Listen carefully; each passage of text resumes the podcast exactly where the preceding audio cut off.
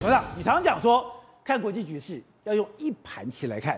这两天我们看到了以色列去攻击叙利亚的港口，你当时就提出了一个问题：今天他运载了伊朗的货物，甚至伊朗的武器，又不是今天才开始，你为什么要今天突然连续两次轰炸？两次轰炸旁边就是俄罗斯长期出现的港口。如果，老婆我们看，如果你今天在叙利亚这个地方，你下去了哪里？沙乌地阿拉伯，沙乌地阿拉伯就是中国现在在帮沙乌地阿拉伯做这个导弹井。另外，我在网上就是乌克兰，搞了半天，这三者。是一条线，也就是俄罗斯在这边闹事，中国在这边闹事，那美国要破这个局，就直取中路。对，然后你看到这个最有趣的是，以色列这几两次空袭之后，照理论上讲的话，它是攻击叙利亚的这个商港，对，对，而且运送的是伊朗的武器啊。你会觉得新闻没什么报道，俄罗斯也没什么反应啊，所以这整个事情很妙，它是出奇的安静。但是整个来讲的话，变成中东形成一个新的兵凶战危的情势。而这个情势一发生之后，因为就马上影响到沙乌地阿拉伯，因为沙乌地阿拉伯跑去跟中国合作，要发展所谓的这这导弹，呃，巡弋飞弹的啊，就导弹。它发展巡弋飞弹的目的是为了对付谁呢？对付伊朗嘛，对不对？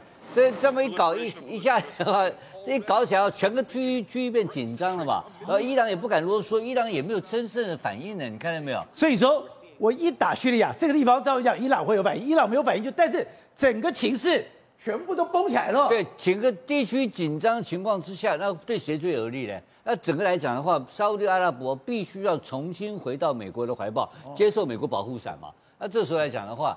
这个中国自然被丢包嘛，所以你看到没有？美国现在国务院所放出来的消息，就是说他要对这个本本件事件，他要提出制裁嘛。对，白宫一直提出要制裁，制裁谁？制裁中国。制裁中国。他不，从来没有说要制裁沙乌地阿拉伯。所以以色列这个打的目的，就是要把重新让。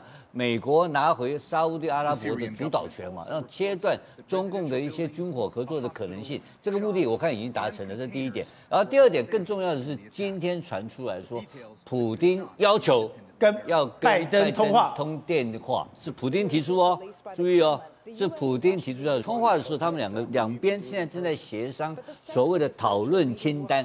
讨论清单就不是一件事情啊，就非常多的事情。对，普丁这时候就放出一个很重要的消息。另外有什么消息呢？就是北溪二号。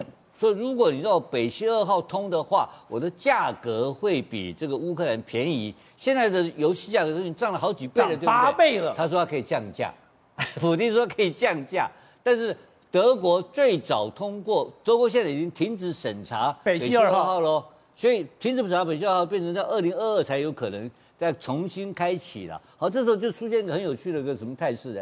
哎，你是跟欧洲、跟乌东都是北约嘛，你怎么跑去跟拜登提出要求？他 bypass 了德国的领导人物跟法国领导人物，因为欧洲不是一直在要求说要有所谓的外交主导权跟独立军事独立权吗？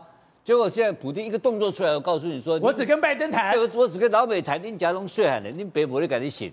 Good day，有爱大声唱，拥抱好日子公益演唱会，邀你一起为爱发声。